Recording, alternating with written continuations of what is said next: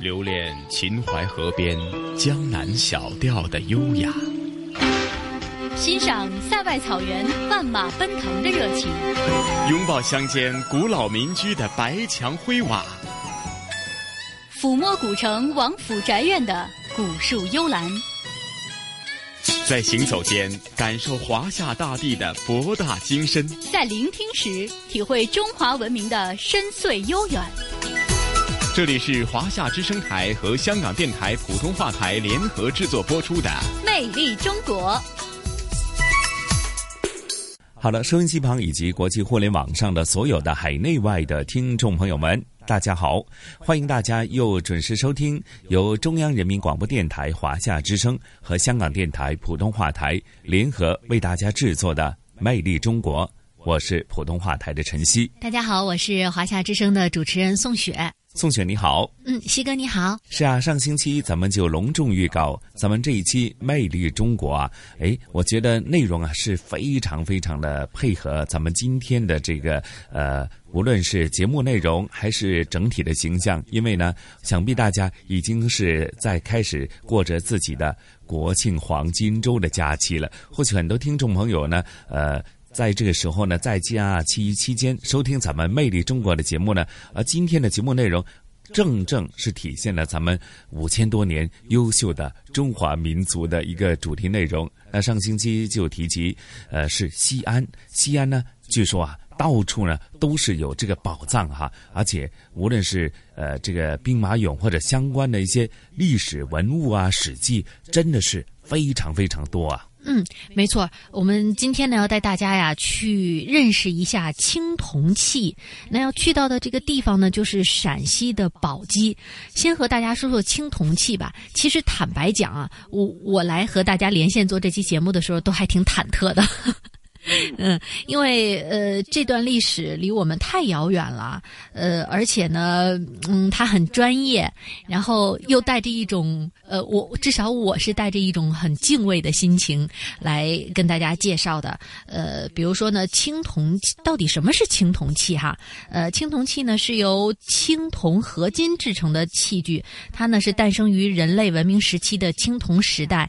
其实啊，呃，在这个世界各地啊都出。出现过青铜器，嗯，据说呢，最早的青铜器是出现在六千年前的古巴比伦两河流域，呃，一下子就觉得很遥远了，是不是？是啊，嗯，然后呢，中国的青铜器制作呢，一直都是非常的精美的，呃，也因为这样的一种精美呢，在世界青铜器当中都享有着极高的声誉和艺术价值，呃，代表着中国四千多年青铜发展的一个非常高超的技术和文化，那么。我们国家的这个青铜器盛行的时候呀，是出现在中国的商周时期，呃，出土了非常非常多的青铜器。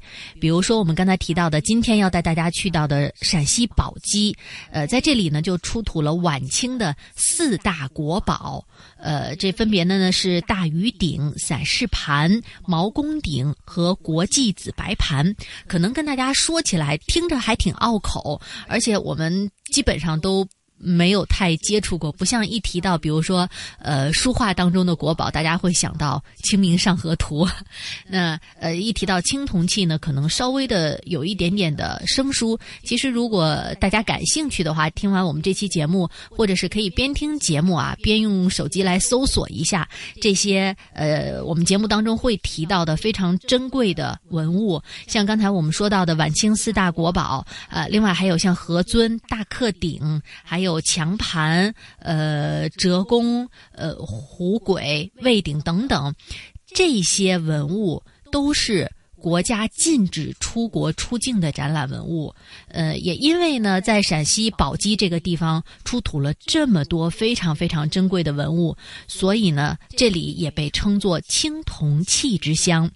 那么，呃，宝鸡出土的很多文物，在比如说，大家可以到北京的故宫，还有台北的故宫、纽约的大都会博物馆、上海博物馆、南京博物院、呃，陕西历史博物馆等等这些文物重地啊，都是有所藏的。呃，应该说，大家在世界的很多的地方都能够看到陕西宝鸡出土的青铜器。但是呢，目前为止，在中国最大也是唯一的一个专门的青铜器博物馆。就是我们今天节目当中要带大家去到的宝鸡青铜器博物院。嗯，那宋雪啊，咱们也事不宜迟，因为刚刚讲的这些有关于青铜器的一些历史，的确离我们真的是相当的久远。但是呢，被誉为国宝级的这些珍贵的文物呢，自然有它独特的魅力。那接着下来，咱们就一起去走访宝鸡青铜器博物院，好吗？好的。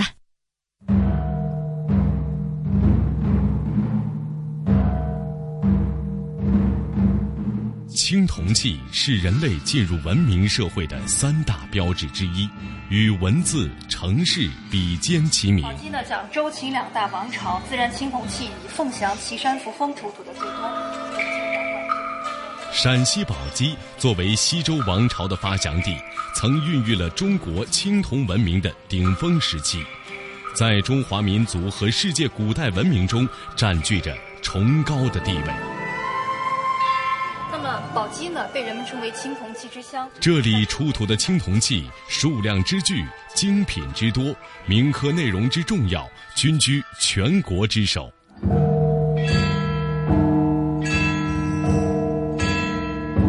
魅力中国，来到青铜器之乡宝鸡，走进中国青铜器博物院。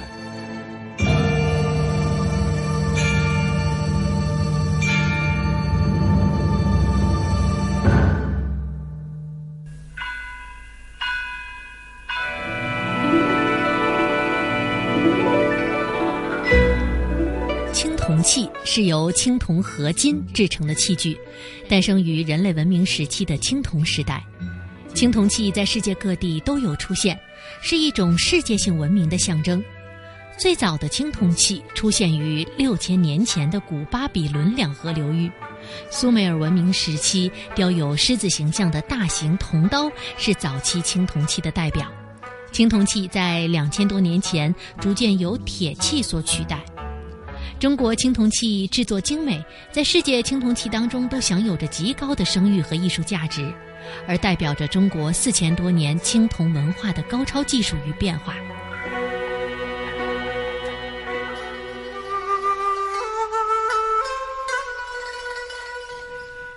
在世界文明史上，有所谓青铜时代的说法，它指的是人类社会生活中普遍使用青铜工具和兵器的时代。中国的青铜时代大致从公元前四千年开始，前后持续一千五百多年时间，也就是夏、商、西周到春秋时代。在这一时代里，中国创造了灿烂的青铜文明，在世界上占有重要的位置。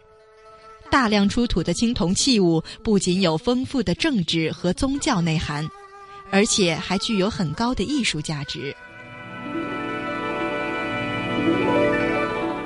中国青铜器博物院的主楼设计在造型上把石鼓与铜镜巧妙结合，以石鼓为基座，以铜镜为顶面，是以典型的西周凤鸟纹，用意在于突出周秦之风、金石之韵。在石鼓山巅，这面巨大的铜镜迎接宝鸡每一天的第一缕阳光。宝鸡青铜器博物院主体建筑分为三层。建筑形象运用了高台门阙、青铜厚土的建筑语言，寓意着宝鸡悠久的历史文化在中国古代文明中的尊崇地位，同时也完美的结合了石鼓文化与青铜文化。那刚刚说到整个博物院的造型，它是很有特点，其实它就是暗含了中国青铜器。比如说，您看中间这个四十米高的圆形建筑，上面。横贴的这些呢，都是青铜打制的铜板，铜板上面这些密集的纹饰呢，是青铜器中非常流行的花纹，叫做攀螭纹，就是龙的纹饰组合在一起。实际上，它就是象征青铜器破土而出的一个含义。那我们说的厚土在哪儿呢？就是您看到墙面的石材，这些石材呢是福建特有的一种石材，叫做锈石。锈石呢表面凹凸不平，颜色是土黄色，象征的就是宝鸡的黄土大地。所以黄土大地自然出土了就是这样非常多的精美的青铜器了。所以整个博物院的造型呢，我们也叫做厚土出吉金。中国青铜器博物院主陈列周秦文明之光，分为西周王朝在宝鸡发祥和秦国从宝鸡崛起。盛世及今，中国二十一世纪考古新发现特别展、岐山董家村西周窑藏专题展等部分，荟萃了宝鸡地区考古发现的青铜器、玉器、陶器、金器等精品六百余件组，展示了周族兴起、古公迁齐、武王灭商、分封诸侯、周公礼制、秦军游猎、穆公称霸等一系列重大的史实。生动地再现了周秦王朝的各个历史侧面，使人们认识到青铜文化魂之所在。看到周秦文明对华夏五千年所做的巨大贡献，堪称为一部不朽的青铜史书。那接下来在这个展柜中呢，我们踏入第一个展厅，首先进入眼帘的是按比例定制的宝鸡地形沙盘，在沙盘上标明了宝鸡的三区九县以及重要的遗址遗迹。吊顶上设置有中国商周时期青铜器主要出土地点分布图以及宝鸡青铜器主要出土地点分布图。现在你俯身看到的就是我们宝鸡的地形图，中部这个位置呢就是我们的宝鸡。宝鸡在古代呢原名为陈仓，所以我们常常提到的明修栈道暗度陈仓呢就指的是宝鸡。宝鸡市呢总面积呢是一点八二万平方公里，辖三区九县，居住人口三百七十六万。现在您站的这个方位是宝鸡市南部高耸的秦岭山脉，在宝鸡市南部两个县城凤县和太白县。对应的北部呢是陇县和千阳县。由于宝鸡的地形呢是南西北三面环山，所以呢宝鸡市呢是非常的狭长。中部呢有条渭河穿城而过，那么在渭河的东部就是非常宽广的关中平原地区了。所以你看这个地方是宝鸡的县城最集中的位置。比如说宝鸡的凤翔县、临游县、岐山县、法门寺所在的佛骨圣地扶风县、眉县都在东部。那么这些黄色的地标呢，都是宝鸡市的重点文物保护单位。像宝鸡市的凤翔县是秦的雍城遗址的所在地，两千多年前秦始皇的老祖先就是在此崛起。所以看秦史要去宝鸡的凤翔县转转。那么周去哪儿看呢？就是去岐山扶风县。这两处呢，我们称为周原遗址。宝鸡呢讲周秦两大王朝，自然青铜器以凤翔、岐山、扶风出土的最多。所以我们进入展馆，就看看文物的真品展示。自古以来，宝鸡就是中原地区通往西北、西南的交通枢纽，诸多的民族文化在这里交融，是周秦文明发祥和发展的重要地区之一。地下埋藏着极其丰富的古代文化遗存，是我国出土周秦时期青铜器最多的地区，也被誉为青铜器之乡。这里的青铜器以周代文物为主，所以距离现在已经有三千多年历史了。那么宝鸡呢，被人们称为青铜器之乡。但是有原因的。首先呢，这是中国出土青铜器比较早的一个城市。我们从汉代就发现它有青铜器的出土。汉代出土的第一件青铜器呢，历史上记载叫狮陈鼎。那从此两千多年间历代不绝。像这样的青铜器出土到现在是有上万件之多。因为出土数量多，自然青铜器的种类就非常齐全。比如说古代时期的酒器、水器、乐器、兵器、车马器，在青铜器中都能看到使用的痕迹。在宝鸡当地的青铜器，除了出土数量多以外，可能跟商代或者跟别的城市有一个非常大的区别，就是我们发现青铜器出土之后铸有了长篇铭文，因为这三点才是宝鸡成为青铜器之乡的美誉。自汉代以来，宝鸡境内出土的西周青铜器多达数万件，宝鸡也因此以青铜器之乡享誉世界。被称为晚清四大国宝的大禹鼎、毛公鼎、国际子白盘、散氏盘，都是清代出土于宝鸡的西周青铜瑰宝。那么，首先呢，我们可以看看这些青铜器现在在哪儿。像首先您看到这一件叫毛公鼎，它的真品在台湾台北故宫博物院。毛公鼎是现在人们发现青铜器里面铭文字数最长的一件青铜器，它有四百九十九个字，所以被人们誉为天下第一铭文鼎的美誉。但是您看到它这个名牌的说明，这件毛公鼎是在我们宝鸡的岐山县出土的，所以宝鸡当地的青铜器只要但凡出土，我们就会发现铸有长篇铭文。像这件也是。那像您看这一件呢，是叫。国际紫白盘，后来我们说的虢国夫人就是从这儿来的。那么您看到这件青铜器的真品在北京中国国家博物馆珍藏，这是我们发现现今最大的一件西周铜盘。这件青铜器有二百二十五公斤重，被人们誉为“盘中之冠”的美誉。当然，像您看这么大的青铜器呢，在古代的用法，很多人推测有可能是用来祭祀祖先的礼器，因为我们发现里面铸有一百一十一个字的铭文，讲述到了主人国际子白打了胜仗、受天子接见、受封的事情。所以，这样的青铜器应该都是放在宗庙中。使用到的。那像您看这一件呢，是叫散氏盘，珍品，台湾台北故宫博物院珍藏。散氏盘呢是台北故宫博物院也比较有名的一件文物，当然也是取决于内壁三百五十七个字的铭文。铭文内容讲述到了周代两个国家争夺土地打官司的过程，所以这个铭文记载到了中国人写的最早的一部土地合同书，一部契约的见证。刚刚我们一起了解了毛公鼎国际紫白盘散氏盘，那接下来呢，我们就一起来了解一下晚清四大国宝之大禹鼎。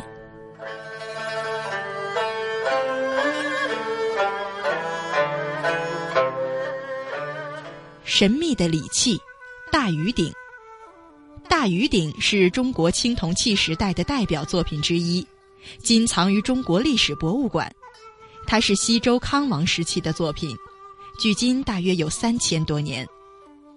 这是一件祭祀所用的鼎器，鼎呈圆形，立耳、身腹、三足，鼎高一米多，体量巨大，体现出那个时代鼎器威严端庄、浑穆凝重的特点。商周时代，握有权力的人热衷于铸造庄严巨大的青铜器。将它作为国家的礼器、权力的象征。那时常常将青铜器和权威等同起来。一个当权者为了宣示自己的权威，常常要给臣子们派送青铜器，所以青铜器又是一种荣耀的象征。大禹鼎也是如此，内侧的铭文正说明这一点。这里一共有二百九十一个字。为西周青铜器中所少见，内容是周康王告诫要出征的将领禹，让他记住商代灭亡的见解，尤其告诫他不要酗酒。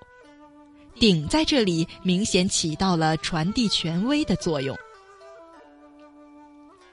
正因为把青铜器作为国家礼器和权威的象征，所以在制作上力求端庄、严正、肃穆。体现出不可抗拒的权威，人们一接触大禹鼎，就可以感受到它巨大体量所体现出的威严感，那种不可违逆的气度。商代青铜器为了追求庄严而过于方正，而大禹鼎在浑穆庄严之外，又多了圆润流畅、典雅秀美的特点，使人感到一种妩媚。这是历来人们谈到它时所交口称誉的。大禹鼎器的口沿下和三只足上都有纹饰，这是一种兽面纹，纹饰只有面部没有身体，以鼻梁为中线，两侧对称排列。这种纹饰在西周青铜器中非常普遍，是传说中一种怪兽的面形。这种怪兽没有身体，只有头和嘴，十分贪吃，它是贪欲的象征。但为什么将如此凶猛且又贪婪的形象作为青铜礼器的代表性纹饰呢？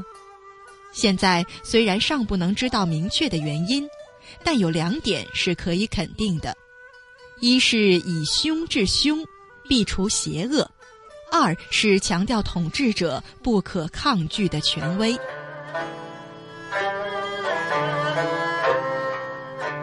新中国成立之后，随着国家对于文物保护工作的不断重视，考古事业的发展和考古科技手段的进步，使埋藏在地下数千年的青铜器有了一个良好的社会保护环境。窑藏是构成青铜器之乡、青铜文化的一大特点。特别值得一提的是，在众多窑藏当中，眉县杨家村青铜器窑藏则是重中之重。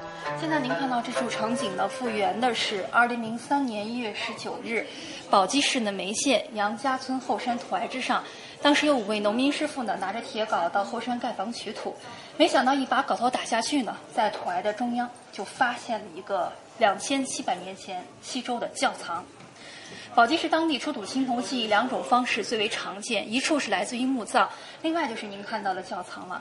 这是周代发生战乱，贵族逃亡之前，将带不走的青铜重器埋于地表之下的一种方式。当时五位农民打开窖藏之后，意外的在里面发掘出土青铜器是有二十七件。我们发现的这二十七件，每件内壁都有长篇铭文。光整个一窖的窖藏总字数是四千零四十八个字，这在中国近现代中国这个窖藏考古史中是非常少见的。那接下来呢，我们就欣赏一下真品，都在博物馆珍藏。那现在您看到就是这五位农民师傅了，非常的朴实。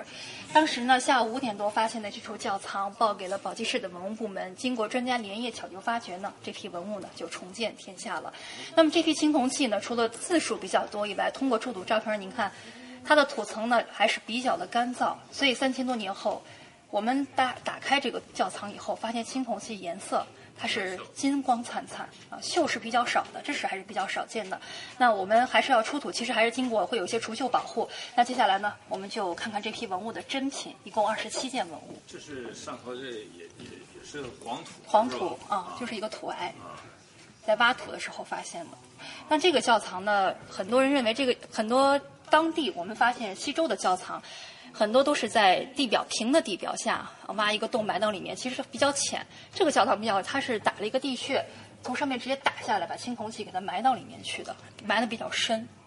现在你欣赏到的就是这五位农民师傅挖掘出来的珍品。这批青铜器呢，我们说是西周两千七百年前的文物了，但是我们说的这个保存的非常的好，所以您看，无论是外表流畅的花纹、器型，甚至包括里面长篇的铭文，字体依然写的非常的整齐和娟秀。那今天您看到的这批铭文呢，它是有名字的，就在这里，您可以看一下。那眼前您看到这个鼎呢，因为有铭文，所以专家给它起的名称就叫做“四十二年来鼎”。来为器物主人，周代的贵族，此鼎为他做，称为来鼎。那么四十二年什么意思呢？要请您抬头看，上面黑色的部分是拓片，下面呢是铭文的翻译。铭文翻译第一句话，您看一下，周宣王四十二年，说明这位主人坐鼎的时间是周第十一代天子宣王在位四十二年的时候做的这个鼎。铭文中说呢，在五月中旬乙卯这一天，康呃周王在周康木宫，当时的天刚刚亮，周宣王就来到太庙这座宫殿就位。是要等待司空散这位大臣导引来入中门立中庭北向而接受册命。那这个来受到了宣王的接见啊，对他有有一次册命。铭文虽然很长，但是他说到了，他说他说来，我的显赫高贵的文王武王从皇天接受大命，辅佑四方的诸侯方国。从前你的先人辅佐过先王，尽心操劳大命，因此我们有疏远忘记圣贤的子孙。那么通过这两句话呢，您会发现。来和他的祖先地位还是非常的高的，受到了宣王的赞赏。那铭文后半文说什么？说到了在周宣王四十二年，其实西周王朝已经到了晚年了。西北地区有一支少数民族叫做鲜允，屡次攻占周人的疆土，所以宣王说呢，派来还有一个人叫长父为他打仗去了。来和长父呢打胜了战役，所以宣王非常高兴。那么第一段最后呢，他就说到：“我要赏你一壶美酒和土地。”来这个主人呢，拜首以后回到家中呢，就把受封的前因后果，对天子的赞赏用了两百八十个字写到了这个鼎的内部，所以我们就起名叫四十二年来鼎。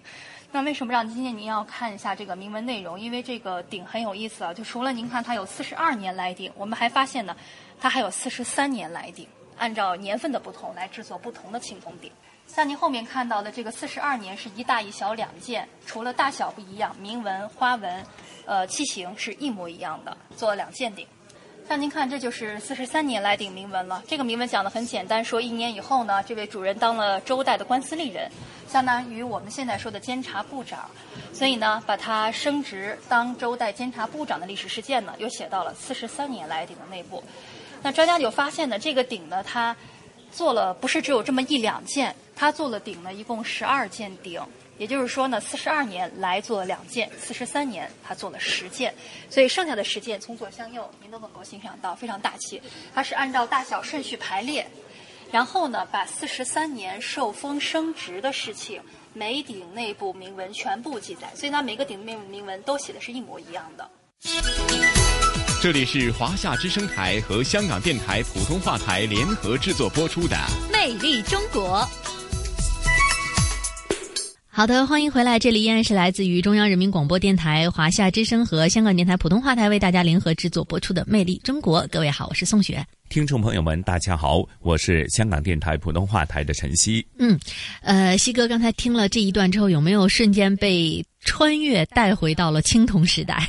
是啊，的确，在聆听这一集《魅力中国》的主题内容啊，哇，在聆听这些珍贵的青铜器的这些物品的时候呢，的确有一种穿梭于历史以及文明之间哈。或许我们平常在看很多有关于描述，无论是古代的一些电影啊，或者一些电视剧。集呢，其实很多时候呢，都会看到很多青铜器的一些呃，无论是饰物啊，还是兵器，又或者是一些什么呃，刚刚提及的鼎盘或或者一些什么呃器皿吧，哈，的确，是，马上又觉得，耶，其实这些好像似乎我们也经常可以看得到，但是对于青铜器的一些历史以及它的制作的一些精美的工艺呢。的确不太了解，尤其是在远古时候已经有如此的高超的这个制作的工艺啊。嗯，的确，刚才西哥说到了特别重要的一点啊，就是呃，通过青铜器你会发现它的品种非常非常的丰富，有吹气就是做饭用的哈，有食器吃饭用的，有酒器喝酒用的，还有。乐器，呃，等等等等，当然也还有兵器啊，呃，其实就会就是会让我们一下子了解到生活在呃青铜时代的人们的生活，他们的生活也是非常非常的丰富的啊。其实呢，呃，中国古代的这个青铜器的制造啊，也是可以说是我们的祖先对于人类物质文明的一个非常大的贡献了。虽然说，呃，从目前的考古资料上来看，我们的这个青铜器、铜器的出。出现呢，可能是晚于呃世界上的其他一些地方的，但是呢，就它的使用的规模，还有铸造的工艺，还有造型艺术和品种而言呢，应该说呃是首屈一指的。而这也就是为什么我们国家的青铜器会引起呃这个世界上非常非常大的关注，在世界艺术史史上也是占有非常独特的一个位置了。哎，其实呃，可能很多的听众朋友或者西哥，我不知道呃之前有不。有没有了解啊？呃，青铜器在我们的印象当中，好像看到的应该是那种，呃，有一点点发金属的颜色，但是会旧旧的，上面很斑驳。呃，但实际上呢，青铜器的颜色真正在做出来的时候是很漂亮的，它是黄金。般的这种黄土色，是因为埋在了土里生锈，才会一点点变成我们现在会看到的很多青铜器的像绿色呀等等。而且呢，由于这个青铜器完全是手工制造的，所以没有任何的两件是一模一样的。每一件的这个青铜器呢，都是独一无二、举世无双的。所以说，这个也就珍贵在了我们现在看到的每一样东西，它都是唯一的。嗯，所以就说，可能现在很多现代人都比较强调一样东西啊，很多时候说用手工制作呢更弥足这个珍贵。那你想想看，当年呢？远古时代呢，所有的呃青铜器呢，就好像宋雪所讲的，每一个都是独一无二的，或者同样东西，可能它在制作过程当中不是用机器呃一个模式打造出来，总是有些不同哈啊，所以就说这些，虽然我们看到比较斑驳，其实就是经过了呃岁月的洗礼，呃，我们俗称的化学的一个反应，就是呃经过了。氧化以后呢，现在看到的并不是非常明亮的这个青铜器，但是正是一些斑驳的痕迹，它记录的就是历史的变迁，在历史的岁月长河当中所凝聚而成的一种文化以及艺术的价值啊。嗯，没错，让西哥一说，一下子感觉青铜器当中不仅仅有了时代感，而且有了一些哲学的意味。那接下来呢，我们就一起再次从现代回到青铜器时代。好的。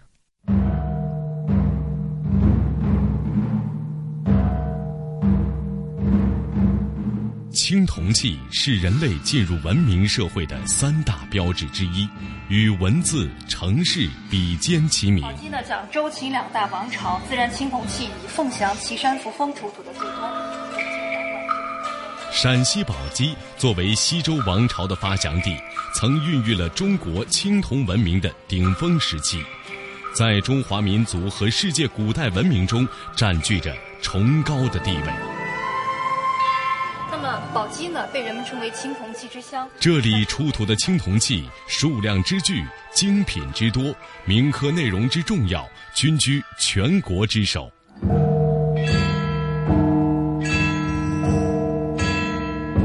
魅力中国，来到青铜器之乡宝鸡，走进中国青铜器博物院。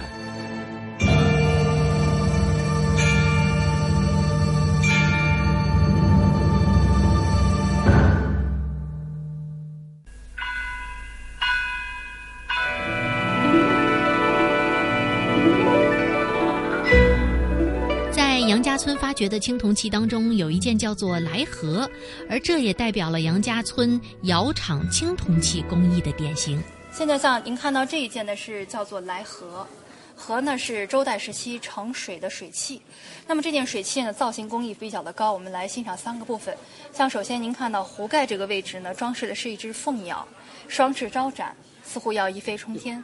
壶盖壶底的右边位置呢，您看装饰的是一只老虎。这个老虎呢是当做链子连接于壶盖和器身，非常的巧妙。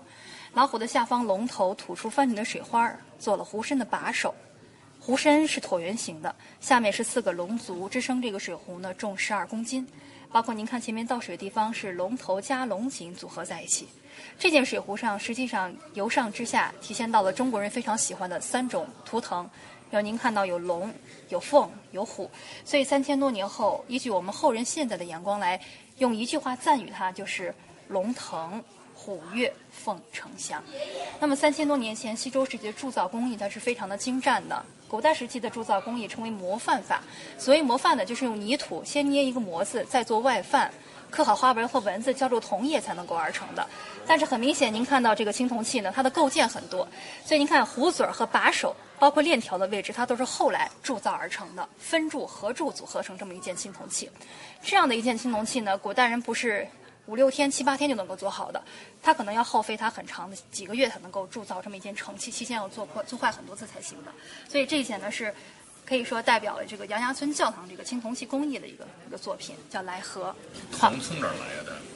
那么就是说到这个铜矿也很有意思，因为我们宝鸡当地确实没有发现古代人的冶矿遗址，但是专家却发现，在湖南的这个呃铜呃铜绿山，包括在安徽这个地方，就发现了大量冶矿遗址，包括他们发现有打的这个矿井，所以人们就认为这个铜矿可能是从这个些地方运输过来的，因为周朝。早期的政治中心在这儿，所以一般可能这个地方源源不断运过来，才会像这样的铜矿青铜器比较的多。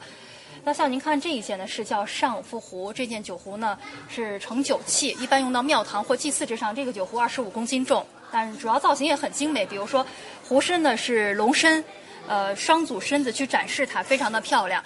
而且青铜器的颜色是绿锈和本来的颜色组合在一起的。所以整个使青铜器显得非常的漂亮。那么今天您看到这个上偶夫壶的主人呢，实际上也是来这个人。所以像您看到的来鼎、来和上偶夫壶，它都是一个主人的青铜器。它上偶夫壶是来这个人的名号，另外一个名字。您看到这个就是我们当时发现另外一处教堂的青铜器乐器编钟。编钟呢，在周代是由小到大组合在一起，用来敲击音节的。编钹可能。比较在文物上出现比较少，它是用来定音的，组合在一起就是周代的打击乐器了。这个当时出土的十八件，只是其中一组，但是我们发现另外一组青铜器乐器上发现是有铭文的，他就说到了这个青铜器的主人其实也是来。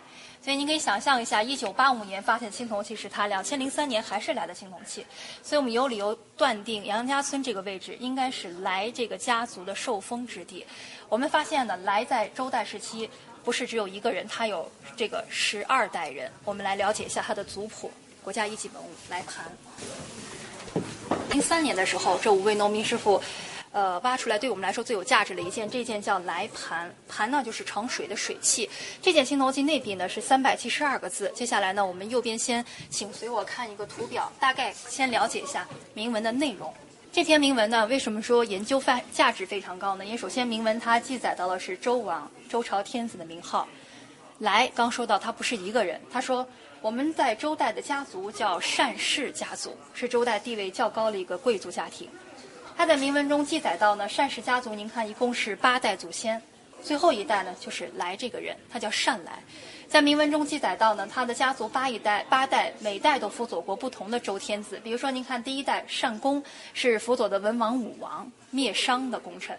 所以第二代祖先公叔呢，就被派去辅佐武王的儿子成王；第三代祖先辛世仲辅佐的是周成王的儿子，叫周康王。那以此类推，你会发现他每一代祖先呢，辅佐过不同的周代天子，一直到来。来辅佐天子是在位的，去世以后的谥号就被人们称为周宣王，就是刚刚您看到来鼎里面说到了这位天子的历史事件。那专家就发现很有意思啊，他是八代祖先却辅佐的周朝十二位天子，他就把西周时期这十二个天子的排列顺序第一次写到来盘内部，甚至您看这个文王、武王兴周灭商，成王、康王开拓疆土，昭王讨伐楚境，穆王征伐四方的历史事件。家族的荣耀全部暗附在其中，这就对于我们来说研究价值非常的高。呃，中国的历史包括国外的历史需要靠文字记载，但是很多外国学者认为中国夏商周无信史，所谓的信。是需要它的承载的。那么它的出现呢，就断定了西周王朝排列世系表的正确性，也记载到了中国西周发生的重大历史事件。它还有一个非常重要的作用，就是佐证史书。我们发现《史记》里面也写到了西周周王世系表的排列，可是《史记》不一定是对的和真实的。那么通过它的对比，发现《史记》绝对是真实可信的，在这一部分上。所以这件青铜器呢，是被誉为中国第一部青铜史书的美誉，历史的一个记载。组呢叫做后稷。江山社稷的稷，因为他非常善于种植庄稼，所以人们称为农官儿。呃，所以我们说的这个周朝，就是以农耕为其立国之根基，从老祖先开始发展起来。那像您看到这位呢，是叫古公胆父，这个字儿念胆。在历史上记载，古公胆父曾经带领周人跋山涉水，来到了宝鸡的岐山扶风脚下的周原。周原此地土地非常肥沃，适宜周人发展。占卜之后，就决定把周族带到此处，开始繁衍后代。所以，这是周人的领路者。是他给带过来的。那要说周朝历史上对于中国老百姓最熟知的一位国君，就应该是他了——周文王姬昌。他为灭商打下了重要基础。那么，周文王在灭商之前呢，比较可惜呢，去世了。他的儿子周武王继承了父亲这个遗愿，建立了当时的周朝。周朝建立之后呢，早期政局的掌控除了武王以外，应该就是他了。这就是周公。周公呢是文王的儿子，周武王的弟弟。在周代呢，有两件大事。第一件是辅佐周成王他的侄子；第二件大事呢是赵创的周礼，把中华礼仪文明是大象的巅峰之态。所以这四位呢是在周族的发展中做出了不可磨灭的贡献，比较的有明显。看到的这一组呢叫虚啊，虚的用法呢类似于现在盛食的饭盒，而且盒盖上您看有四个支撑，也比较实用，是盖儿翻过来放在地面之上呢，也是一个小件的用途了。但是我们说制作青铜器，包括制作陶器是要有生产工具的。像您看到这是削刀，削铅笔的削，甲骨上刻字儿，泥模上画花纹儿，刻花纹可以靠它。三千多年后，我们后代人可能经常能够看到的、认出来的就是它了，就是我们说的斧、铲、灯、凿。这是周代的生产工具。那通过如此多的生产工具出土，也足以可以看到手工业非常发达。周代时期呢，叫百工，手底下有很多不同的作坊，像制骨、制玉、制陶，在周代时期贵族家庭它都有出现的。那现在我们看到这一件呢，是我们的镇院之宝，就叫做何尊。宝鸡青铜器博物院的镇院之宝叫做何尊，是我国第一批禁止出国出境展览的文物，也是国家一级文物。一九六三年出土于陕西省宝鸡市宝鸡县贾村镇。一九六三年的一天，陈家老二恐怕这个土块掉下来会砸伤人，就搭起梯子想用镢头把它挖掉。不料，没挖几下，土块就掉了下来。出人意料的是，大土块破碎后，竟从里面滚出一件古铜器。陈家人不知道这是件国宝，清理干净泥土后，顺手就把它放在楼上装粮食用了。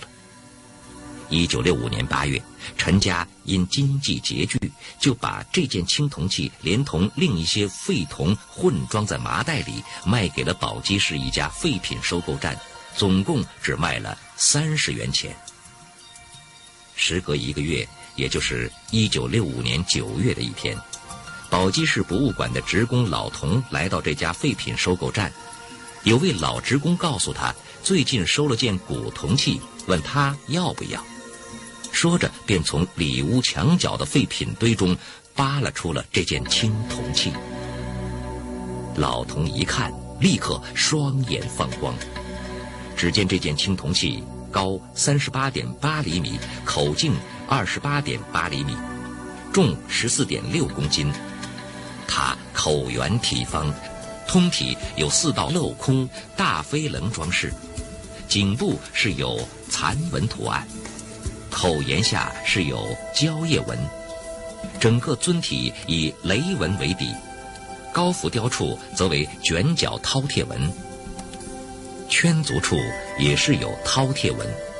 它既庄重大方、气质雄浑，又精气外露、立体感极强。尤其是那天圆地方的造型和高浮雕的兽面饕餮纹，更使这座绿锈斑斑的西周重器增添了无限的神秘。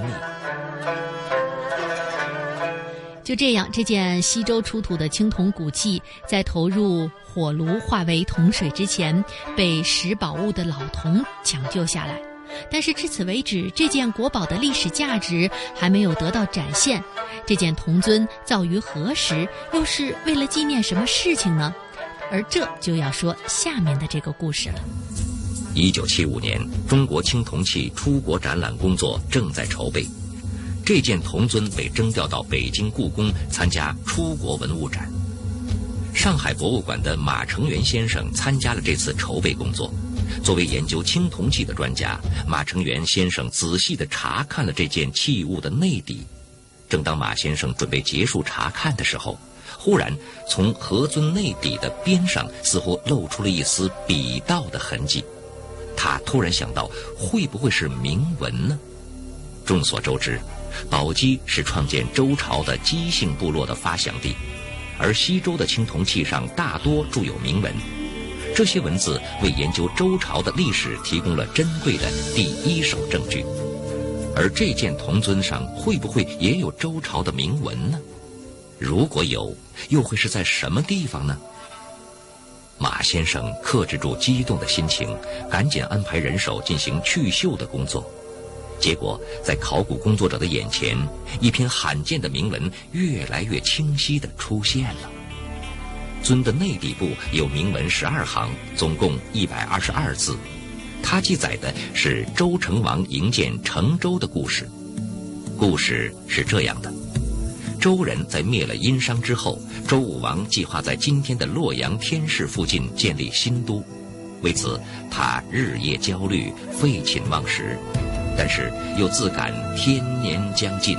便将此重大的心事向年轻有为的弟弟周公旦倾诉，同时命他辅助自己的幼子，也就是后来的周成王完成营建陪都的任务。西周成王五年，新的都城成周建成，成王迁都于此，并在天市为其父武王举行了盛大的祭礼。他向上天宣告迁都于成州，接着又对宗族子弟进行了训诫。告训完毕后，成王赏给了一位名和的贵族三十串贝币。贵族和深感荣耀，为此制作了一口铜尊，以用来祭祀他的家族。住在铜尊上的这篇弥足珍贵的铭文，可与先秦典籍《尚书》和《诗经》里的许多篇章互为印证补充。它为研究西周初年的历史提供了不可多得的珍贵资料，其重要性自然不言而喻。因为这件尊是西周明和的贵族所造，所以它最终被考古界命名为和尊。何尊的珍贵之处，除了它凝重大气的造型和神秘华丽的纹饰之外，更在于在尊内的底部发现了一篇十二行、共一百二十二字的铭文，记载了周成王营建洛邑、建筑陪都的重要历史事件，极具史料价值。而在这当中，“宅兹中国”更是中国最早的文字记载。其实您看就清楚了，就是一个口一个竖，上下两横飘扬的旗帜。现在你把上下两横去掉了，一口一竖呢，就是“中”的写法。而第二个字呢，就是我们说的“或者”的“或”，其实就是现在繁体国字不加边框的写法。当然，我们说这个“中国”作为词组，就两个字组合在一起。是三千多年前第一次在铭文中的出现。那这里字形如果看清楚的话，我们看拓片就容易找到了。中国在铭文最中间朝上走的部分，铭文最中间朝上走，您能看到在铭文中的写法。三千多年前，您看到这里的中国呢，它不是中华人民共和国的意思。三千多年前，这里的中国在历史上记载是指的中心的意思，国家的地理这个地理名词。我们这边可以看看这个铭文大致的翻译。这篇铭文呢，一共是一百二十二个字，在铭文中记载到了当时，呃，这个青铜器的铸造年代，在为王五四这四个字意思就是在周武王的儿子周成王在位的第五年的时候，在四月丙戌，周成王告宗小子与京师曰：“宗小子就是可能是当时的中族的年轻人，把和这样的人招到京师里面说。”昔在尔考公事，克来文王。你以前的祖先呢，很有功劳，辅佐过文王。赐文王受资大命，为武王，其克大于商。所以文王受到了上天赋予他的大命，而武王呢，灭掉了商朝。武王在灭商以后呢，则停告于天说：“我的父亲说，于其宅兹中国，自知益民。”这句话的意思就是，我自己要在中心之地营建都城，自己控制天下的百姓。所以我们说，中国为什么不是中国的含义？它指的是中心的意思。这就讲到了周武王要在中心河南省洛阳市建都城的这段历史。写到了这个河村内底部，那么这个铭文价值高在哪儿呢？因为铭文中记载到了武王在洛阳建都的这段历史，他在建都的原因有两点。第一点呢，就是商朝的贵族他没有全部杀掉，河南还在生活，所以首先是监督。第二个呢，就是。得中云得中原者得天下这么一个地理概念了。那么这个历史事件只有一部书写了《尚书》，跟《尚书》的故事呢是起着互相补正的一个重要作用，所以它的价值非常的高。那这个青铜器我们也说到，这个六五年呢三十块钱买回来的，后来发现它的价值呢，在七六年它到外国的参展保价金就有三千万美元之多的。那现在这个青铜器呢，什么价值呢？它是永远不准出境展的文物，所以如果外国人想要看它呢，今天就得先来宝鸡了。所以。我们宝鸡最有名的写中国二字就是何尊了。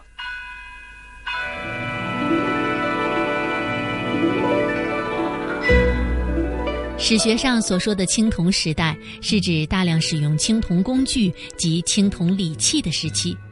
保守的估计，这一时期主要从夏商周直至秦汉，时间跨度约有两千年左右。而这也是青铜器从发展、成熟乃至鼎盛的辉煌期。由于青铜器以其独特的器型、精美的纹饰、典雅的铭文，向人们展示了先秦时期的铸造工艺、文化水平和历史源流，因此也被史学家们称为一部活生生的史书。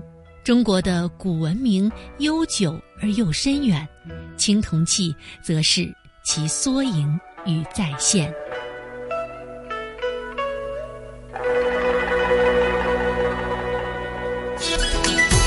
这里是华夏之声台和香港电台普通话台联合制作播出的《魅力中国》。